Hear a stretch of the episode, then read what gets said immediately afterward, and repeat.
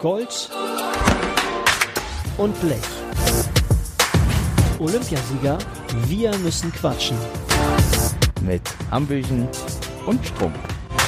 Hallo bei Gold und Blech, wir sind wieder da mit Laura Ludwig. Nachdem wir letzte Woche ja mit einer super schönen Geschichte aufgehört haben, eine Geschichte mit einem Dopingkontrolleur und Fabi, widmen wir uns jetzt ganz deinem Erfolg, Laura, deiner Reise nach Rio und dem großen Triumph 2016 mit dem Olympiasieg. Und ich will nochmal aufzählen. Olympiasiegerin, Weltmeisterin, vierfache Europameisterin, siebenfache Deutsche Meisterin, Weltranglistenerste 2016, World Tour Finalsiege 2016, 17 und 19, 23 internationale Turniersiege, 56 internationale Medaillen, Deutschlands Team des Jahres 16 und 17. Ich würde jetzt klatschen.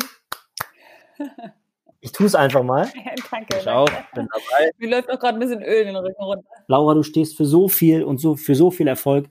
Und jetzt freuen wir uns mit dir deine Geschichte von Rio anzuhören. Ja, Laura, ihr hattet ja auch auf dem Weg zur Goldmedaille diverse Höhen und Tiefen. Ähm, ich hatte ja auch so meine Problemchen, eher relativ kurz vor den Olympischen Spielen. Bei euch, äh, sprich bei dir und Kira, lief das ja über ein paar Jahre mit allen Up and Downs. Und äh, Sascha, du kannst ja mal eine kleine Zusammenfassung geben, bevor Laura dann ein bisschen die Details noch auspackt.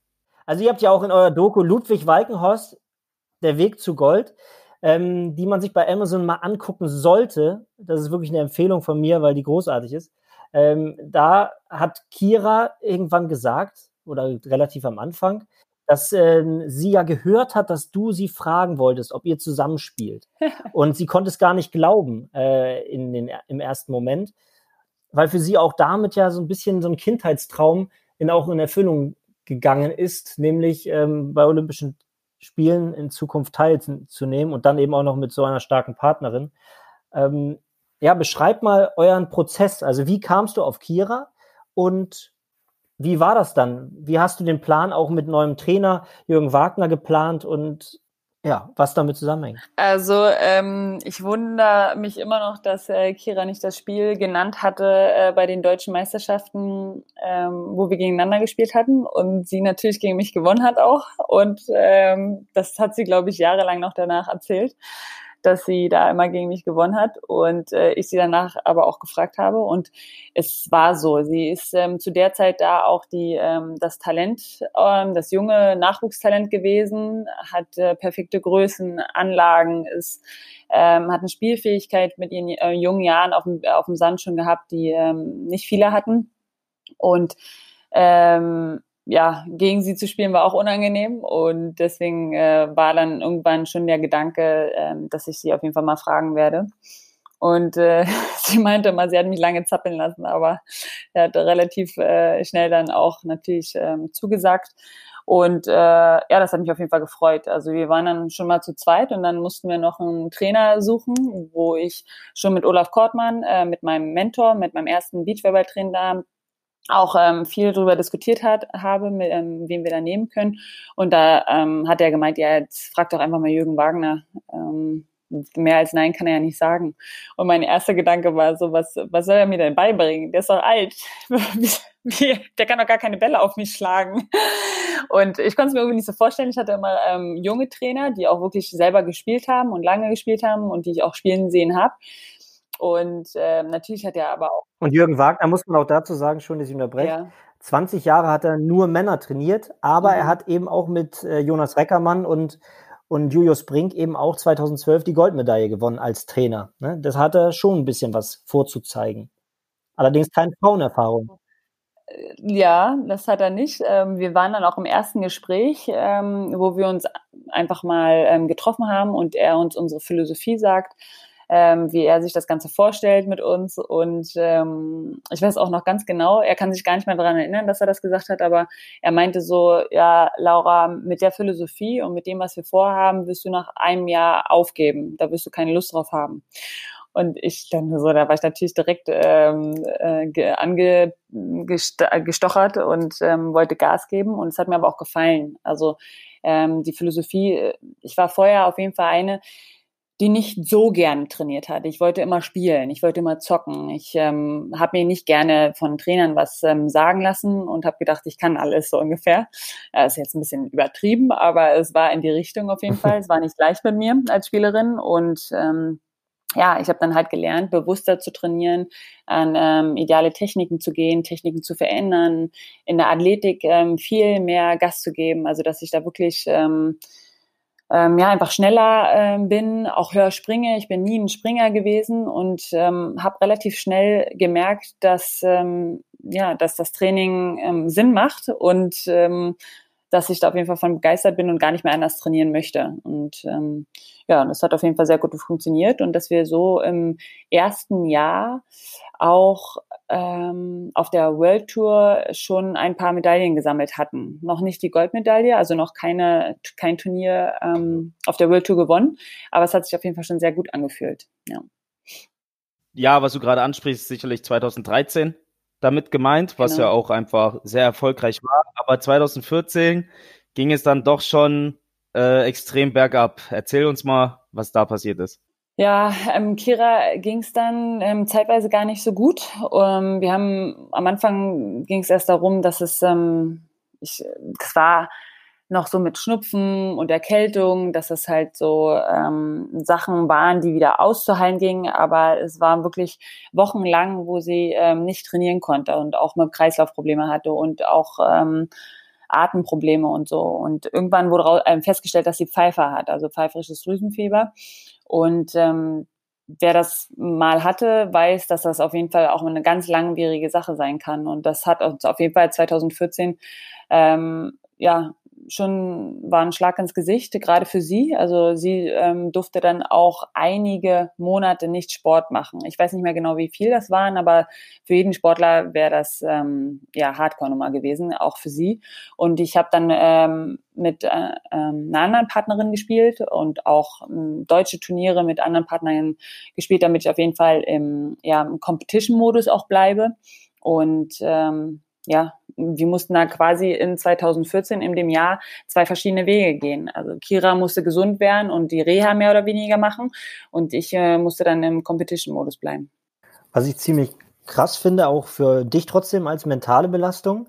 Und dann kam sie auch wieder, Anfang, ähm, ja, Anfang 2015. Sie hat mal beschrieben, dass ihr euch auch gut vertragt, also dass eure Beziehung, ähm, quasi euer äh, Duo da gut funktioniert hat. Und dann äh, spielt ihr wieder, seid auch gut dabei und am 6. Mai 2015, Trainingslager Türkei, verletzt sich Kira schon wieder. Genau. Ähm, knickt um im, im Sand und verletzt sich da wieder am Knie. Wie war denn das schon wieder für dich? Weil sie ist ja auch zusammengebrochen, aber für dich muss es ja auch immens schwer gewesen sein. Auf jeden Fall. Also ich kann mich noch dran erinnern, ich bin gerade auch ähm, von irgendwo zurückgeflogen, also wahrscheinlich auch von der Türkei.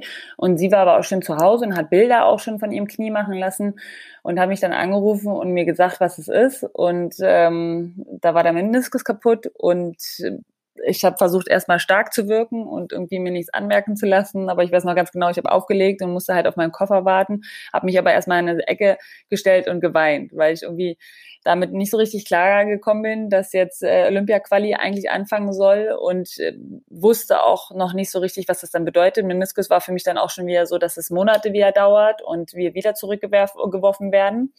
Und natürlich dann mit dem Gedanken, wie es mit ihr geht, ähm, ob sie dann überhaupt noch das schafft, nochmal so einen Rückschlag zu erleben und dann auch nochmal Gas zu geben.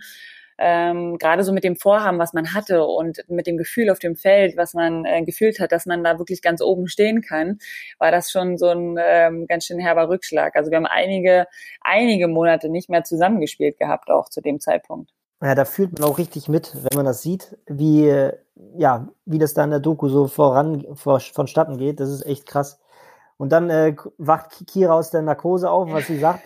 Um 18 Uhr, um 18 Uhr ist Training. Ja, und so ist sie wirklich. Also sie ist ja wirklich ein Trainingstier auch und ähm, Arbeiter und eine Kämpferin. Und ähm, das ist perfekt einfach. Also das äh, zeichnet genau das aus, was sie ist. Also denkt nur an Training und an Arbeit. War sie um 18 Uhr auch pünktlich da, oder? Nee, natürlich nicht. Also.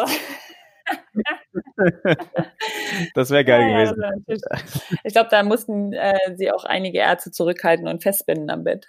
Aber dann ist es ja umso krasser, dass ihr quasi sechs Wochen vor der WM, also quasi anderthalb Monate später ungefähr, ja wieder zusammen angefangen habt. Oh ja. Das war auch, ähm, die Weltmeisterschaft war auch, ähm, da haben wir schon ein paar Monate auch wieder zusammengespielt gehabt und waren auch wieder guter Dinge und ähm, wollten auch was erreichen, aber haben dann wirklich ein echt schlechtes Turnier gespielt, aber beide auch. Also so, dass wir wirklich vom Kopf her irgendwie zu fest waren, haben ähm, ich glaube, gegen die Russen zum Schluss verloren gehabt, ähm, wo wir normalerweise echt ähm, gut ausgesehen äh, haben. Aber äh, egal welcher welcher Gegner da gekommen wären.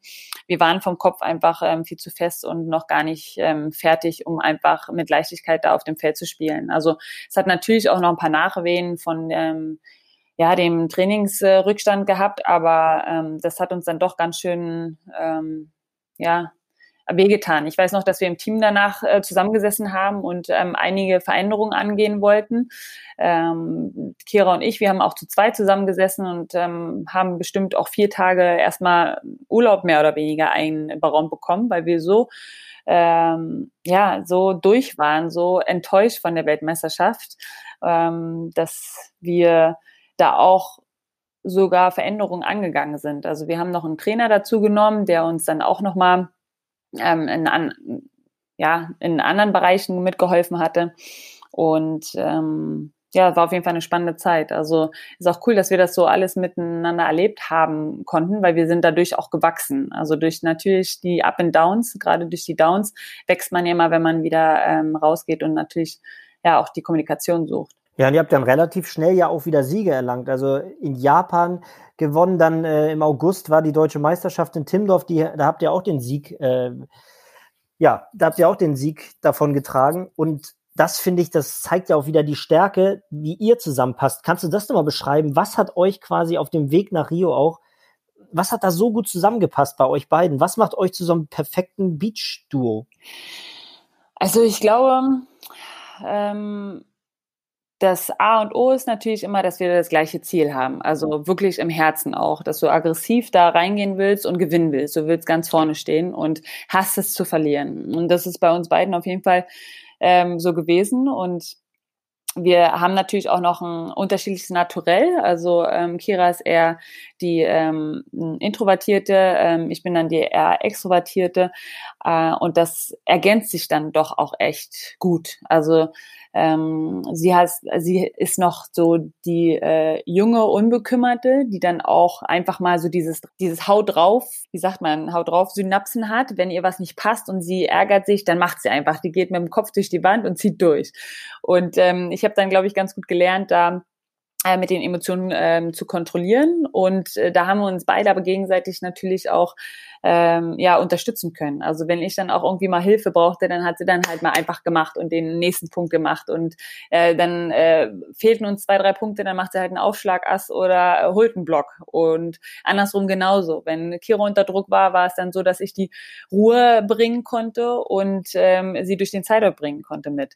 Also es war dann schon so, dass wir uns gegenseitig sehr gut unterstützen konnten auf dem Feld. Ja, springen wir mal ins Jahr 2016 dann. Also das Jahr fängt ja bekanntlich immer mit deinem Geburtstag an, am 13. Januar. Ja. So ein bisschen.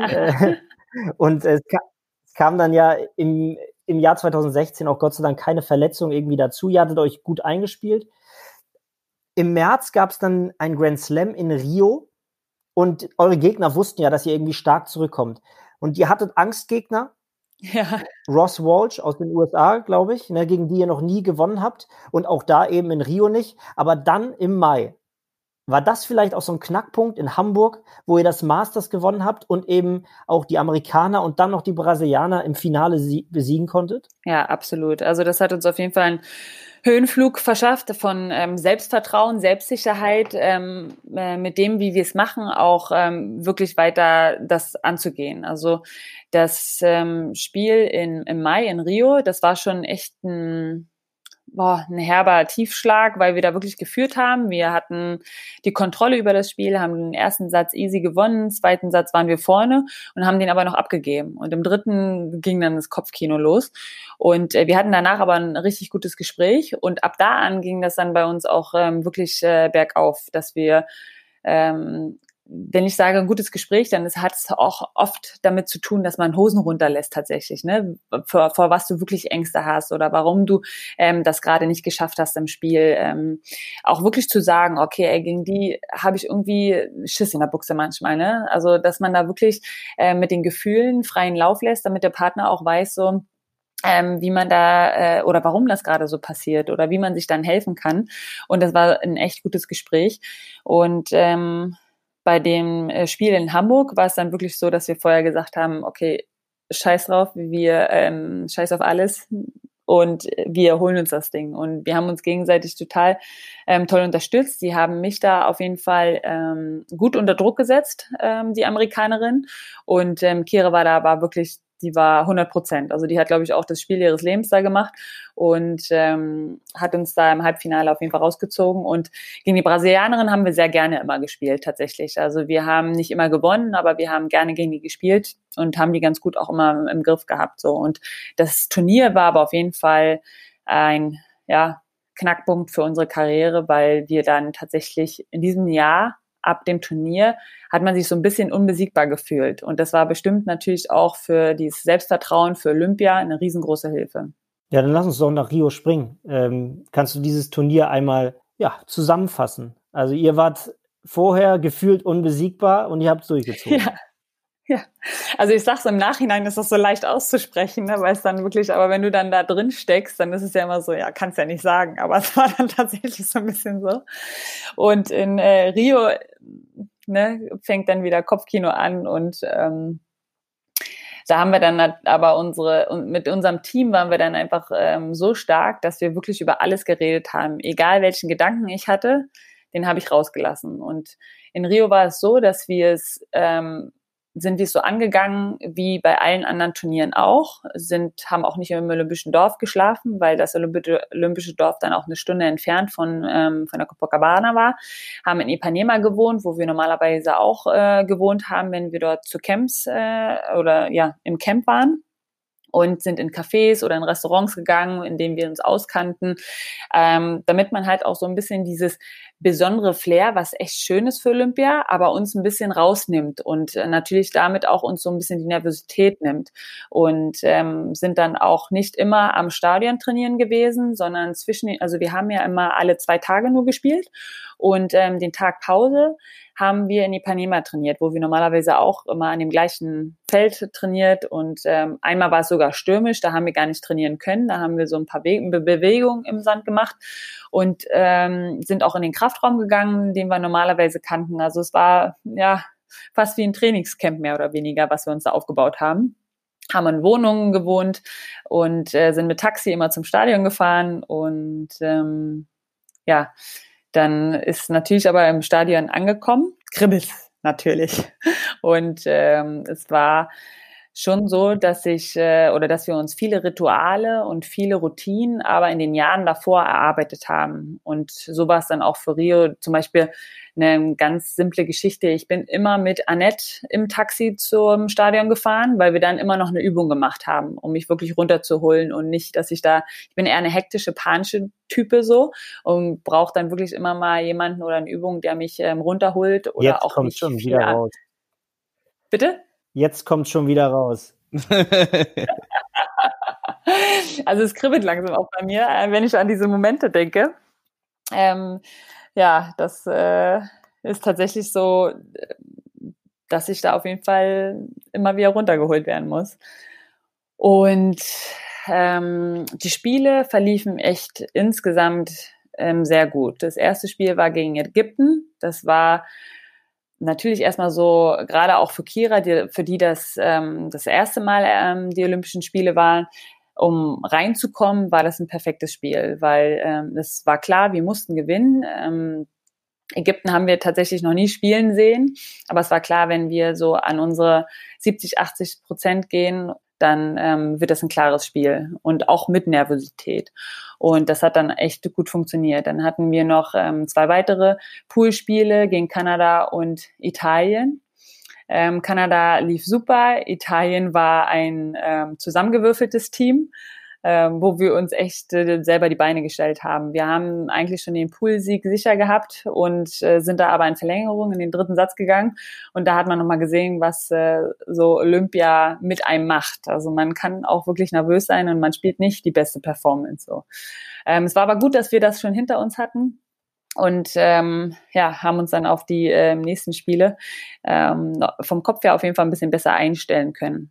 Und dann haben wir das Achtelfinale gegen Schweiz gewonnen. Ähm, dann das Viertelfinale war gegen Kanada und gegen Kanada war persönlich ähm, auch unser Mitangstgegner, weil wir gegen die beiden, ich glaube, wir haben fünf Spiele vorher gegeneinander gespielt und wir haben vier verloren und eins nur gewonnen. Also es war wirklich so, dass sie äh, ein grandioses Team sind mit einer großen Blockerin und ähm, einer Katze in der Abwehr. Und da habe ich äh, für mich persönlich eine Katze. da habe ich für mich persönlich eine ähm, ja das beste Spiel meines Lebens gemacht. Also Viertelfinale war für mich auf jeden Fall so, dass äh, ich gesagt habe so äh, ähm, Best Performance ever. Und da hatte ich auch ein gutes Gefühl vom Fernseher. Hast du? Ja. Ja gut. Weil, ähm, also ich war schon, also ich auch. Wir hatten auch, ähm, wir machen ja immer so, dass wir eine Stunde Videobesprechung den Tag davor haben. Und wir haben uns das Spiel gegeneinander, also gegen die Kanadier auch angeguckt. Und da habe ich mir auch ganz genau angeguckt, was sie gegen mich machen. So. Und dann ging für mich so eine Lampe auf und da habe ich auch gedacht, ja, jetzt weiß ich alles, was ich machen muss. Jetzt ist, das war die beste Vorbereitung, die ich jemals hatte. Und da habe ich dann auch gedacht, okay, wir gewinnen, auf jeden Fall. Und wie ist das bei dir, Laura, wenn man, wenn man die ganzen Runden so durchläuft, äh, vom, vom Mentalen her, von der eigenen Anspannung, hast du, hast du Unterschiede gemerkt? Ich meine, man probiert sich ja klar, bei euch jetzt auf den Gegner einzustellen, man geht vielleicht mit einer anderen Taktik an die Geschichten ran, aber du musst ja selbst mit dir und du sagst ja, dass du so ein bisschen auch hibbelig bist, hektisch. Ähm, hast du gemerkt, dass das auch von Runde zu Runde sich verändert hat? Also wenn ich aus der Quali ins Finale gekommen bin, bei uns gab es ja nicht mehr als Qualifikation ins Finale, ähm, war das irgendwie doch schon eine komplett andere Situation, auch von der eigenen Nervosität her. Wie war das bei dir? Ja, absolut. Ähm, es war allerdings ähm, für Rio, ah, da habe ich mich irgendwie so sicher gefühlt in all den Routinen und Ritualen, die wir uns so erarbeitet haben, dass ähm, von Spiel zwei bis Halbfinale ich mich super sicher gefühlt habe. Also wirklich, ähm, ähm, ich wusste, was ich zu tun hatte und hatte kaum Nervosität. Also ich war auch ganz verwundert. Und ähm, dann ging es aber ins Finale und ich habe das schlechteste Warm-up ever gemacht und bin auf einmal wieder so hektisch geworden und viel zu schnell. Und ähm, da habe ich dann nicht hingekriegt, mich so richtig zu kontrollieren und habe auch nochmal zwei Minuten hat mich mein Trainer nochmal beiseite genommen und musste mir erstmal die Ruhe wieder einblößen. Und ähm, Meinst du, der alte Trainer, der alte der, der Trainer, mir eigentlich nichts beibringen kann? Ja. Arme. Ja, wenn der das jetzt hört, der, ich meine, der, der weiß das. Also ich habe ihm das natürlich zum Glück auch ähm, relativ schnell gesagt gehabt, ähm, wie ich darüber gedacht hatte. Ähm, aber er weiß auch, was er kann, natürlich so. Und das macht ihm nichts mehr aus. Und äh, beim Finale war es dann auch so, wir hatten, ähm, wir losen ja mal vorher aus mit dem Gegner, wer wählen darf, ne? wer die Annahme oder den Aufschlag wählen darf, wer die Seite wählen darf. Und wir machen das aber vor dem Stadion. Ähm, also normalerweise nicht, aber mit dem Schiedsrichter haben wir das jetzt ähm, vor dem Stadion gemacht gehabt. Und ich hatte die Seite gewählt und es war windstill. Dann sind wir aber ins Stadion gerufen worden und äh, dann ging's los. Und wir durften ja auch noch ein paar Aufschläge vorher zum, zum Warmmachen ähm, machen. Und auf einmal kam der Wind. Und ich nur zu so, scheiße, wir sind auf der falschen Seite, wir haben voll den Mitwind. Also der Wind kommt von hinten. Und äh, das ist für die ersten sieben Punkte, die wir auf der Seite sind, echt doof. Also gerade in einem Finale, wenn du dann ähm, gleich in den ersten sieben Punkten die blöde Seite hast, dann kannst schon mal alt, kannst du schon mal alt aussehen und für den Kopf ist es natürlich auch nicht so gut. Und wir haben es aber zum Glück hingekriegt. Aber das war schon so auch so ein Gedanke, wo ich gedacht habe, jetzt werd nicht nervös, jetzt entspann dich, bleib cool, wir kriegen das auch trotzdem hin. So. Und ähm, ich muss sagen, auch in dem Finale, ähm, war bei Kira so, dass ich, äh, das war echt krass. Also sie hat das erste Mal Finale bei Olympia gespielt und beim Finale hatte ich das Gefühl, dass sie das ähm, allererste Mal von Punkt Null bis zum letzten Punkt war sie voll da. Das war der Wahnsinn. Vielleicht auch so einfach dieser, dieser Aspekt, weil jetzt ist man ja da, wo man hin will.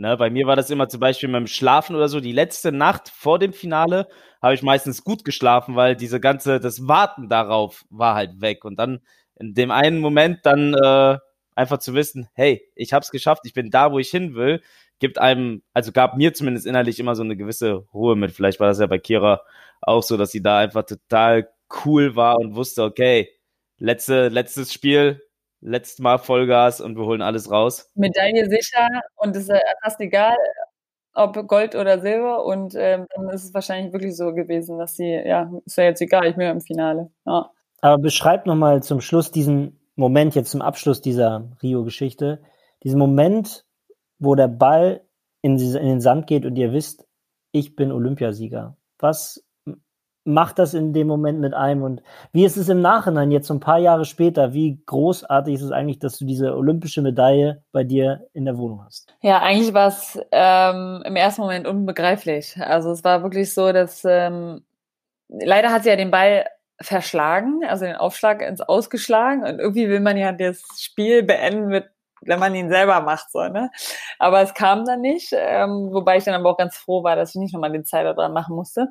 Aber Kiro und ich, wir hatten ja wirklich beide Hände, glaube ich, im Gesicht und haben nur geschrien und konnten es einfach wirklich nicht fassen. Also wir waren ja auch wirklich das ganze Spiel so hoch konzentriert, dass wir nicht einmal an den Sieg gedacht haben. Also bei mir kam nicht einmal, doch bei 21, äh, bei 2014 im zweiten Satz kam dann kurz mal der Gedanke, fuck, fuck, wir können das schaffen, wir kriegen das hin so. Und sonst der Rest war ja wirklich nicht einmal der Gedanke da dran. Also es war ähm, auch, ähm, also ungelogen, war wirklich nicht einmal der Gedanke dran. Und ähm, deswegen war es, glaube ich, umso ja, krasser, als es dann einfach passiert ist. Ich kann das voll nachvollziehen mit dem Schreien. Ähm, ich denke, du erinnerst dich ja auch so ein bisschen noch an meine Bilder. Ich konnte auch nicht aufhören zu brüllen. Und ich kenne auch noch die ersten Interviews von dir. Du brüllst auch nur ins Mikro rein und Vollgas. Das ist einfach so ja. ein geiler Moment, wo ja. alles rauskommt. Auch wirklich tausend Bilder vor den Augen ablaufen. Und äh, deswegen, ich kann das voll verstehen, da Absolut. einfach alles dem Moment rauslassen zu müssen. Ja. Anders geht's nicht. Auf jeden Fall. Und das Schöne ist ja, das kann ich euch sagen, als Zuschauer, ich habe zu Hause auch geschrien und das hat keiner mitgekriegt. Und man fühlt nee. ja, wenn man so ein bisschen mit Sport hat und mit Olympischen Spielen, äh, man fühlt da ja sowieso total mit. Und äh, ich habe mich auch da sehr für euch und ähm, ja, für euch als Duo und natürlich auch für dich, Fabi, das habe ich dir schon mal erzählt, auch mega gefreut. Aber das ist ja auch einfach, ist ja dann auch ein geiler Moment. Also was wir ja vorhin schon so kurz angeschnitten hatten, ist ja das Bittere eigentlich. Du bist ja so mit Emotionen gefühl, äh, gefüllt, hast dann auch noch die Siegerehrung, hast du kurz mal den Drücker an ähm, äh, mit den Zuschauern, also mit den Freunden und mit dem äh, Team. Aber danach ist ja so eine Stunde lang Interviews, Stunde lang Pressekonferenz und dann so, bis du endlich mal alle umarmen konntest und abknutschen konntest das war so das Schlimmste danach eigentlich, ähm, die, das alles abzuwarten, um seine Emotionen endlich mal rauszulassen. So. Aber wie ist es jetzt vier Jahre später? Wie ist es jetzt vier Jahre später? Du hast diese Goldmedaille bei dir zu Hause und du bist Olympiasiegerin und das nimmt dir ja keiner. Das ist doch einfach ein geiles Gefühl, oder? Ähm, es ist tatsächlich so. Also es ist der Wahnsinn. Es ist immer so, noch so dass ähm, ich mir gerne das, ähm, vor allem das Finale auch ähm, anschaue oder auch das Viertelfinale ähm, von den Olympischen Spielen, gerade so in Down-Zeiten, also oder gerade wo in Zeiten, wo ich dann doch immer wieder nicht an mich glaube oder immer mal wieder ein Zweifler kommt. Man hat ja immer so ein kleines Engelchen und Teufelchen auf der Schulter und mein Teufelchen labert mir dann manchmal zu, so du, ähm, du kannst es doch nicht mehr und dann gucke ich mir das Finale an und denke, ja komm, jetzt gibst du noch mal Gas. Ähm, deswegen äh, ist das schon ja immer noch ein großes Gefühl. Und gerade so jetzt beim Beachvolleyball ist uns dann auch äh, mal aufgefallen, dass es ja wirklich nicht viele Medaillenbesitzer oder Goldmedaillenbesitzer ähm, jetzt von der ja jungen Sportart Beachvolleyball ähm, gibt. So und das macht es dann irgendwie auch noch mal ja besonderer.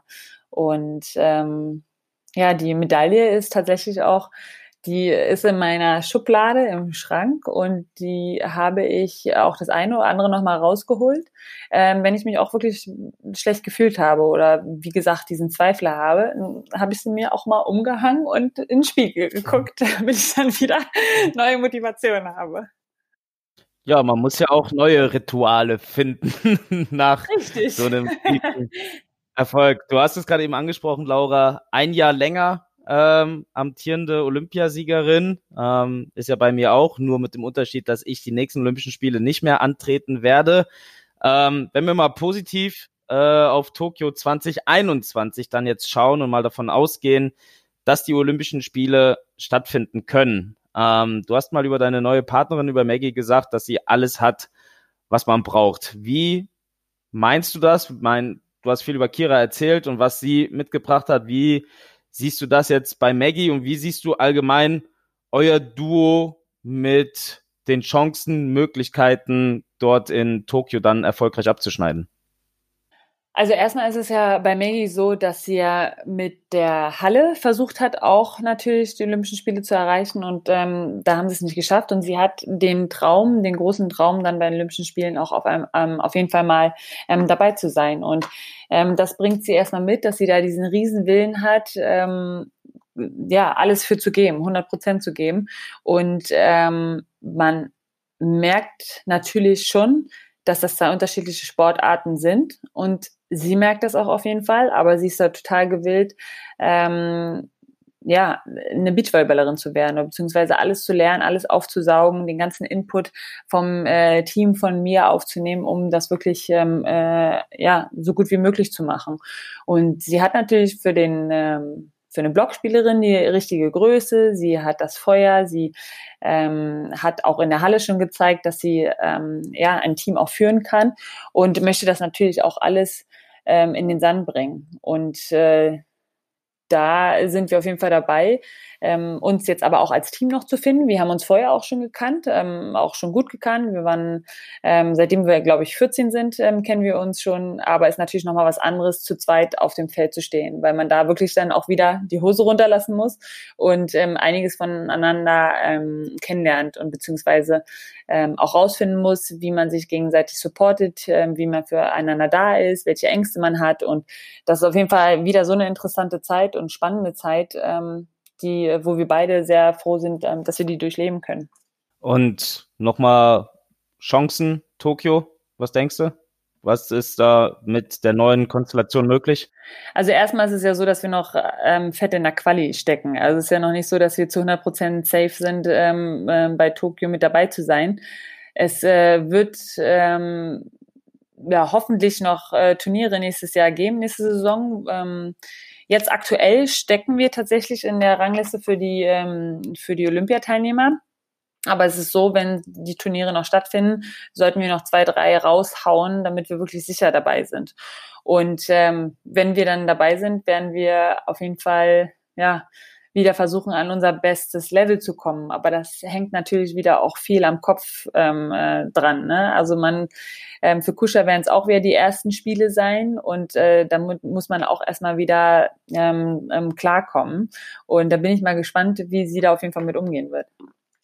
Ja, man darf ja nicht vergessen, es ist halt einfach nochmal ein ganzes Jahr Zeit. Und wie du sagst, äh, es kommen noch Turniere, es ist noch, äh, die Qualifikation steht noch aus wir, also denke ich, da spreche ich im Namen von Sascha und, und mir, äh, drückt natürlich die Daumen, dass ihr vor allem nochmal so ein, so ein Schlüsselmoment und nochmal so einen Meilenstein äh, habt, wie, wie du und Kira damals vor Rio dann in Hamburg, ähm, dass da vielleicht nochmal so dieser eine Moment da ist, wo ihr sagt, leck mich am Arsch, wir rocken das nochmal. Ja. Und ähm, ja, hoffen wir einfach für uns alle, dass Olympia nächstes Jahr stattfinden kann. Ne? Ja, das hoffe ich auch. und wenn man euch äh, verfolgen will, dann kann man das ja auch äh, auf eurer Homepage tun unter kosuch-ludwig.com. Da habt ihr noch ein paar Geschichten auch zu euch. Ich wollte eigentlich noch ein zweites Spiel jetzt mit euch machen, aber da die Zeit sehr vorangeschritten ist und die Geschichten noch viel interessanter waren, als wir uns das schon vorgestellt haben vorher, ähm, belassen wir es jetzt dabei. Eine Frage möchte ich trotzdem noch stellen, und zwar bist du ja Mama seit 2018. Ja. Und ich Richtig. möchte noch einmal die Frage, was ähm, für eine Kraft entwickelt, ja, dein Sohn auch. Und wie ist das Leben als Mama? Anstrengend, vor allem anstrengend, aber auch verdammt schön. Also ich möchte es nicht mehr missen und ähm, äh, liebe jeden Tag, auch wenn er mal anstrengend ist oder auch wenn mein Kleiner mir mal auf den Sack geht. Ähm, er ist einfach das größte Geschenk, ähm, was ich bis oder was wir bisher ähm, bekommen haben. Und ähm, es beflügelt Ah, das haben mir ähm, tatsächlich schon einige, ähm, haben mich einige schon mal gefragt. Ähm, es ist so, dass ich jetzt gerade unbedingt ihm noch zeigen möchte oder dass es auch sehen kann, was man erreichen kann, wenn man es wirklich will und wenn man dafür hart arbeitet und es nicht einfach der Popo gepudert wird, sondern man wirklich dafür arbeiten muss, ähm, für was Leidenschaft, ähm, was Leidenschaft bedeutet, ähm, wenn man so richtig Bock auf was hat und ähm, ja, also ich finde es gerade schön, wenn er das noch miterleben kann, darf und ähm, das natürlich ihm auch so ein bisschen in die Wiege gelegt wird fürs Leben, weil es natürlich auch ähm, fürs ganze Leben ähm, ja einfach eine schöne Eigenschaft ist. Ja, das ist doch ein schönes Schlusswort, Laura. Ähm, definitiv eine ganz tolle Einstellung. Ähm, ich glaube, Sascha, wir können eigentlich gar nicht mehr viel sagen, außer Danke, ähm, dass du dir hier die Zeit genommen hat. Und ich weiß nicht, ob man es den Zuhörern sagen soll, ich aber danke, wir hatten beim ersten Mal technische Probleme und mussten das ganze Ding hier nochmal drehen. und Laura ist cool und hat uns die Zeit geschenkt dafür. Also das wissen wir sehr, sehr zu schätzen. Mein nächster Besuch in Hamburg, ähm, ja, da werde ich dich zum Essen dafür einladen. Mit, mit einer Flasche Wein. Oder zwei. Ähm, aber bevor wir es vergessen, Laura, jeder unserer Gäste, das haben wir so ein bisschen zum Ritual gemacht, äh, bringt irgendwas mit, was wir verlosen können. Also ich habe schon ein Turntrikot verlost, Timo Boll hat ein, ein Spielshirt verlost. Könntest du uns auch was zur Verfügung stellen oder den Fans, ähm, ja, was wir zur Verlosung zum Verschenken nutzen dürfen? Ja, ich kann dann auch auf jeden Fall mit einem verschwitzten Spieltrikot top mitgehen. Nein, keine Angst, sie sind gewaschen, aber ähm, ja, ich werde auf jeden Fall ein, äh, gerne ein Top mit dazu geben, wo ähm, mein Name auch hinten drauf stehen kann. Cool. Wird. Also ist drauf, ich kann aber auch ohne. Also wer Neutrales möchte, kriegt das ohne. Nein, wenn dann mit, ist doch klar. Sehr schön. Okay. Da bleibt mir noch zu sagen, verlinkt unter dem ersten Bild, was wir von Laura in unserem Feed posten, eine Person, die es verdient hat. Und die muss uns dann nur noch abonnieren und ist dann auch dabei in der Verlosung. Da schon mal viel Glück. Und da bleibt uns dann abschließend nur noch Danke zu sagen. Ich hatte es ja noch nicht getan, deshalb danke Laura nochmal für deine Zeit. Es war echt großartig und äh, viele interessante Geschichten. Ich danke auch äh, für das nette Gespräch und für die tollen Frage, Fragen. ich freue mich auf jeden Fall, euch endlich mal wieder persönlich zu sehen. Ja, das auch, Laura. Aber was wir nicht vergessen dürfen, ist Wetteinsatz, ja. Es gab zwar nur eine Challenge, die habe ich oh. gewonnen, oh. aber den äh, Wetteinsatz, also irgendjemand muss das machen. Ich musste letztens La Bamba singen, weil ich gegen Timo Boll verloren habe. Das war auch äh, Weltklasse. Äh, für dich lassen wir uns noch was einfallen und werden das ähm, im Laufe der nächsten ein, zwei Wochen dann auch natürlich über unsere Kanäle publizieren und freuen uns dann über dein Video mit, ja, dem Wetteinsatz, ja, den ja. du dann live Gottes äh, machen muss. Ich lasse mir was einfallen. ich bin gespannt. Wie du schon gesagt hast, Fabi, folgt uns auf unseren Kanälen und wir hören uns dann in zwei Wochen wieder mit einem neuen Gast. Das werden wir euch dann auch sagen. Und jetzt bleibt uns nur noch zu sagen, viel Spaß bei dieser Folge gehabt zu haben mit Laura Ludwig, der Olympiasiegerin im Beachvolleyball. Und das nächste Mal freuen wir uns wieder auf. Jetzt ist mir der letzte Satz entfallen. Fabi, mach du doch einfach mal einen Abschlusssatz jetzt. Abschlusssatz. Ganz einfach. Gold und Blech. Olympiasieger. Wir, wir müssen, müssen quatschen. quatschen. Irgendwann schaffen wir das auch noch synchron. Macht's gut. Tschüss. Tschüss, Laura. Ciao. Ciao, ciao, ciao.